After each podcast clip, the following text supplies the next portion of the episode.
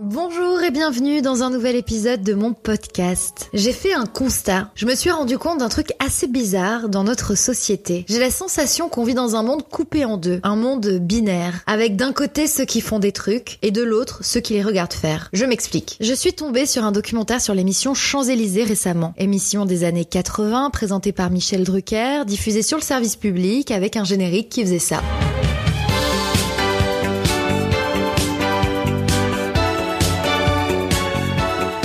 J'ai pas de souvenir de cette émission. Elle a été déprogrammée quand j'avais à peine un an. J'ai donc trouvé fascinant d'écouter Michel Drucker raconter une émission culte pour des millions de gens, dont ma grand-mère Mamou, qui ne loupait jamais Champs-Élysées, paraît-il. Et puis j'adore Michel Drucker. Et là, il racontait les coulisses de cette émission qui a permis à beaucoup d'artistes d'émerger, des chanteurs principalement qu'on connaît toujours aujourd'hui, Florent Pagny par exemple, Patricia Cass, Patrick Bruel. Vous vous souvenez aussi peut-être de la séquence culte entre Gainsbourg et Whitney Houston quand il lui a dit I want to fuck you, que je ne traduirai pas. Bref, c'était une émission prestigieuse et très regardée, Champs-Élysées. Et les téléspectateurs, ils regardaient quoi finalement? Des gens avec un certain talent qui passaient dans leur petit écran. Des artistes, des gens avec un don, ou des gens qui travaillaient beaucoup pour atteindre leur objectif, pour qu'on les reconnaisse pour ce travail justement. Et de regarder ce documentaire, ça m'a fait cogiter et mettre en opposition l'époque actuelle, l'époque dans laquelle on vit. Bien sûr qu'aujourd'hui, il y a toujours des artistes, des gens là aussi avec un certain talent qu'on admire, qu'on adule, qu'on respecte. Mais notre époque, c'est aussi tout ce qu'avait prédit Andy Warhol avec sa fameuse citation In the future, everyone will be world famous for 15 seconds. Le fameux quart d'heure de célébrité. Parce qu'aujourd'hui, tout le monde peut accéder à une certaine notoriété sans avoir de talent particulier. On peut même en vivre aujourd'hui. En se mettant en scène ou en mettant en scène sa famille sur les réseaux sociaux. Non mais c'est vrai si on réfléchit deux secondes. Est-ce que c'est un talent de créer du contenu? C'est du travail en tout cas, je confirme. Mais est-ce que ça demande pour autant du talent? Bah pour moi pas toujours. Aujourd'hui, on se passionne de Madame Tout le Monde. Juste parce qu'elle pose sa caméra dans sa cuisine, dans sa salle de bain, dans son dressing. Et tout coup, on a envie de savoir ce qu'elle utilise comme shampoing, comme liquide vaisselle et tout ce qu'elle porte. Même la marque de son papier toilette, ça va en intéresser certains. Et j'exagère à peine. C'est comme si on donnait de la valeur, de l'importance au néant. Et l'impression que j'ai, c'est qu'il y a deux catégories de gens. Ceux qu'on regarde et ceux qui regardent. Et je crois qu'on est plus souvent spectateur qu'acteur. Et que parfois, on a envie de devenir un acteur. De prendre part à cette gigantesque pièce de théâtre où on joue tous un peu un rôle. Parfois, on se prend pour ceux qu'on regarde alors qu'on fait partie de ceux qui regardent. Vous me suivez? Parce qu'on les envie un petit peu quand même. Mais je crois que quand on appartient à une catégorie, on est amené à y rester. Pour 99% des gens en tout cas. Et puis, il y a un petit pourcent qui peut-être passera d'un monde à un autre. Et quand on est dans la catégorie spectateur, on ne fait pas que regarder. On est un spectateur slash critique. On se sent un peu juge par notre statut de voyeur. Alors on se met à donner notre avis, alors qu'on nous l'a pas du tout demandé. hein. Je suis toujours stupéfaite par le fait que les gens donnent leur avis à tout va et pensent que c'est important de le faire. Si je croise quelqu'un dans la rue et que je trouve euh, le manteau de cette personne moche, c'est mon avis, j'ai le droit de le penser. Mais ça ne me viendrait pas à l'esprit d'arrêter la personne pour le lui dire. On a encore des conventions sociales dans la vraie vie. Mais sur les réseaux sociaux, va savoir pourquoi on s'autorise à le faire. À dire à un tel qu'il est moche, à une telle qu'elle est trop grosse ou trop maigre ou trop maquillée ou que c'est mal ce qu'elle fait. C'est quand même fou de se permettre de donner son avis alors qu'on ne l'a pas demandé. Mais d'un autre côté, en postant quelque chose, on s'expose au regard des autres et à leurs avis. On peut recevoir des petits cœurs ou des gentils messages qui font du bien. Et on peut aussi recevoir des messages haineux.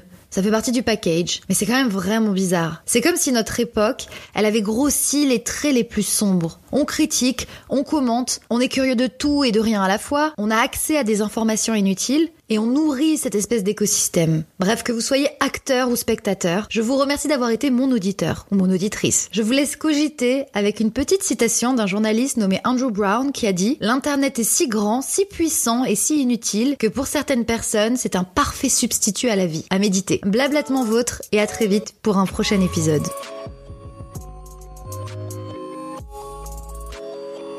Merci beaucoup de m'avoir écouté. J'ai un dernier petit truc à vous demander. Des petites étoiles et un petit commentaire pour m'aider à faire connaître mon podcast sur l'application que vous utilisez pour m'écouter. Ça m'aiderait beaucoup, beaucoup. Alors merci par avance. Retrouvez-moi aussi sur Instagram. Sans contenu inutile, c'est promis. Bonne journée ou bonne soirée. Bye